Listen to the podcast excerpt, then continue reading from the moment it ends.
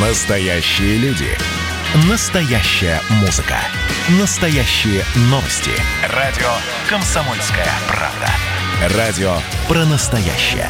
97,2 FM. эм. Союзное государство. Картина недели.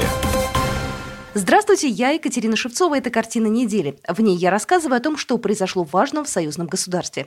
Ситуацию в Беларуси обсудили российские и европейские политики. Забастовочное движение в республике постепенно угасает. Надолго ли?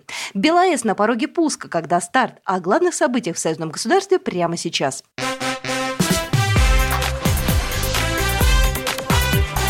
Главное за неделю. Президент России Владимир Путин обсудил по телефону с председателем Европейского совета Шарлем Мишелем итоги саммита ЕС по Беларуси. В ходе разговора российский президент отметил контрпродуктивность какого-либо давления на руководство республики или вмешательство в ее дела, сообщила пресс-служба Кремля. Подтверждено, что скорейшая нормализация ситуации в Беларуси отвечает интересам как России, так и Евросоюза, указано в сообщении. Президент Беларуси Александр Лукашенко заявил, что у него с лидером России Владимиром Путиным полное взаимопонимание ситуации, которая сложилась в республике, сообщает агентство Белта. Он также отметил, что был вынужден перебросить войска в Гродненскую область, поскольку на польской границе сложилась непростая ситуация. Это не слабые войска, НАТО. Поэтому я предупредил президента России о ситуации, которая складывается в Беларуси. У нас полное взаимопонимание. У нас есть договор, соответствующий в рамках ОДКБ и союзного государства, сказал Александр Лукашенко. Министр иностранных дел России Сергей Лавров на этой неделе в интервью телеканалу «Россия» отметил, что выборы в Беларуси были не идеальны, но, тем не менее, предостерег от попыток подорвать диалог власти и общества. Я бы просто посоветовал всем э, не пытаться использовать вот эту ситуацию, она непростая в Беларуси, э, не пытаться использовать для того, чтобы подорвать нормальный взаимоуважительный диалог между властью и обществом, а сделать этот диалог – провокационным. Я очень надеюсь, что белорусы, как и все друзья белорусов за границей, в Беларуси много друзей, они смогут сами разобраться а, в своих делах и э, не будут идти на поводу у тех, кому Беларусь нужна исключительно для того, чтобы осваивать геополитическое пространство, для того, чтобы продвигать э, известную деструктивную э, логику или вы с Российской Федерацией, или вы с Европой. Российский министр отметил, что не видит недостатка готовности со стороны белорусских властей к диалогу и выразил надежду, что такая же готовность будет проявлена и со стороны тех, кто по тем или иным причинам недоволен результатами выборов. Президент Беларуси заявил, что ситуация в стране политизирована, но это не катастрофа. Александр Лукашенко в этом уверен. На этой неделе он посетил агрокомбинат «Дзержинский» и почти час общался с работниками предприятия. Президент честно и откровенно расставил все точки над «и». Нам готовили э, эту вот заварушку. И Россия не боялась нас потерять, и Запад нас э, как-то подтянуть решил, конечно же, как мы видим сейчас, против России. Сейчас они хотят установить этот Балто-Черноморский коридор, санитарный кордон, три Балтийские республики, мы и Украина. Видите, мы одно тут звено осталось. Планируют все это и направляют Соединенные Штаты Америки, а европейцы подыгрывают. Сказано так, делают так. Создан специальный центр под Варшавой. Мы контролируем, знаем, чем он занимается.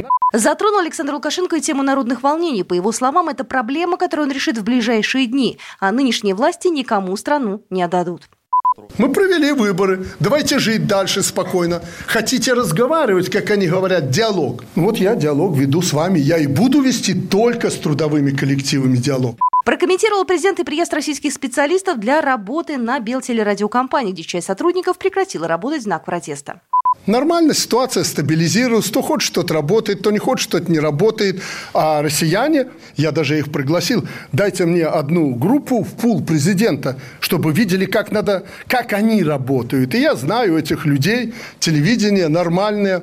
Также президент рассказал, что перед посещением агрокомбината встречался с руководством силовых структур и правоохранительного блока. Обсудили разные планы дальнейших действий, в том числе с учетом возможной агрессии извне. На этой неделе премьер-министры двух стран Владимир Мишустин и Роман Головченко обсудили по телефону конкретные задачи по наращиванию торгово-экономического сотрудничества и углублению кооперации в энергетике, промышленности и в других областях. Главы правительств согласились с важностью дальнейшего углубления практического взаимодействия в рамках союзного государства. Как сообщала на этой неделе пресс-служба правительства Беларуси, премьеры двух стран договорились развивать взаимное сотрудничество и работать над снятием ограничений при пересечении общей границы. Прошедшая неделя началась с протестов, однако стоит отметить, что их численность и активность к пятнице снизилась. На фоне снижения протестной активности в Беларуси набирают силу провластные общественные акции.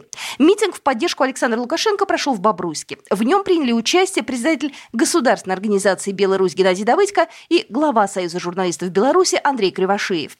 Над Бобруйском летал вертолет с государственным флагом страны. Через некоторое время красно-зеленый флаг развернулся и над Борисовым. И там, и еще также в десятки других районных центров прошли митинги в поддержку Александра Лукашенко.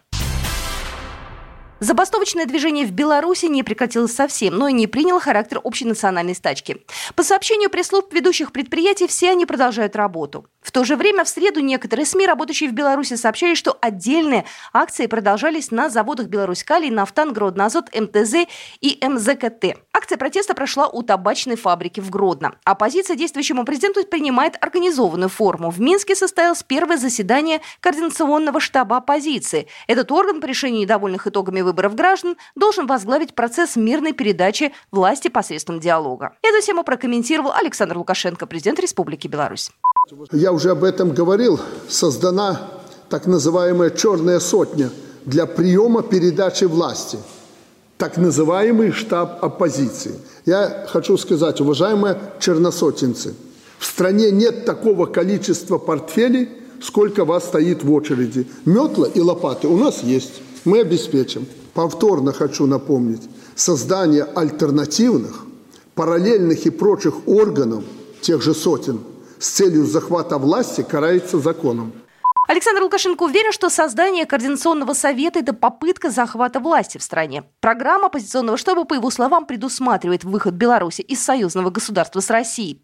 По мнению экспертов, в результате этого Беларусь может потерять до половины своего годового ВВП.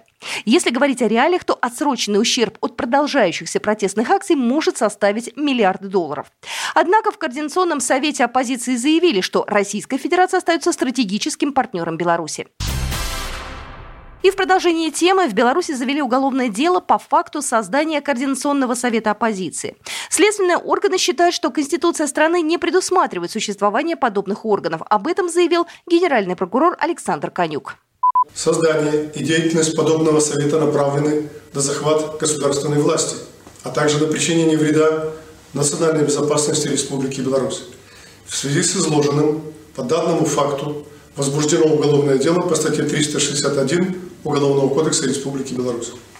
Представители оппозиции заявляют, цель организации не захватить власть в стране, а стать посредником в диалоге между действующей властью и гражданами, не согласными с итогами президентских выборов. Координационный совет намерен продолжить свою работу. Об этом журналистам рассказал член Президиума Совета Максим Знак. В Президиум Координационного совета вошли семь человек. Трое из них уже вызваны в Следственный комитет для дачи показаний. Некоторые членов Совета уже заявили о выходе. Информацию подтвердили как правоохранители, так и в самом Совете.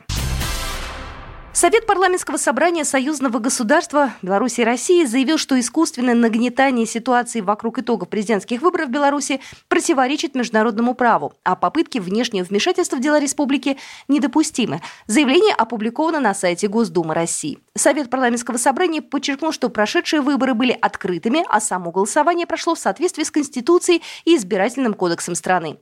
В Совете также призвали все страны уважать суверенный выбор белорусского народа. Первая фаза физического пуска белорусской атомной станции прошла успешно. 163 кассеты с ядерным топливом, который поставил Новосибирский завод химконцентратов, загрузили на первый энергоблок станции. Это первый этап пуска реактора. На очереди холодные и горячие фазы. Необходимо провести гидравлические испытания. Реактор будут нагревать сначала при температуре в 130 градусов, а потом выше. Подробнее обо всем рассказала Ольга Луговская, начальник департамента по ядерной и радиационной безопасности Министерства по чрезвычайным ситуациям Беларуси. Все системы вводятся в соответствии с теми временными промежутками, которые установлены, то есть э, работа плановая, то есть сооружение идет плановое. А мы э, смотрим, когда э, станция сама определяет, что есть готовность к переходу на следующий этап, они направляют нам уведомление. Ну а после энергетический пуск и включение в сеть. Суммарная мощность атомной электростанции, которая является крупнейшим энергетическим проектом союзного государства, будет составлять 2400 мегаватт. Начать вырабатывать энергию для общего пользования планируют в следующем году. По данным Минэнерго, запуск БелАЭС обеспечит около трети внутренних потребностей страны в электроэнергии. Запуск второго энергоблока запланирован на 2022 год.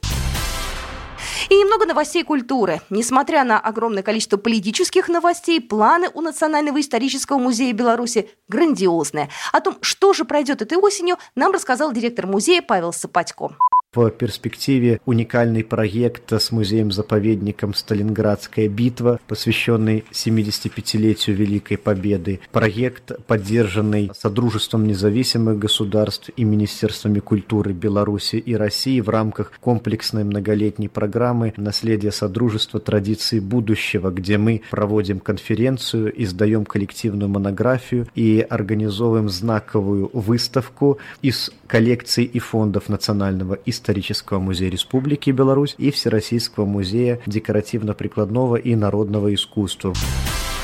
23 августа в Москве состоится открытие Международного военно-технического форума «Армия-2020» и «Армейские игры».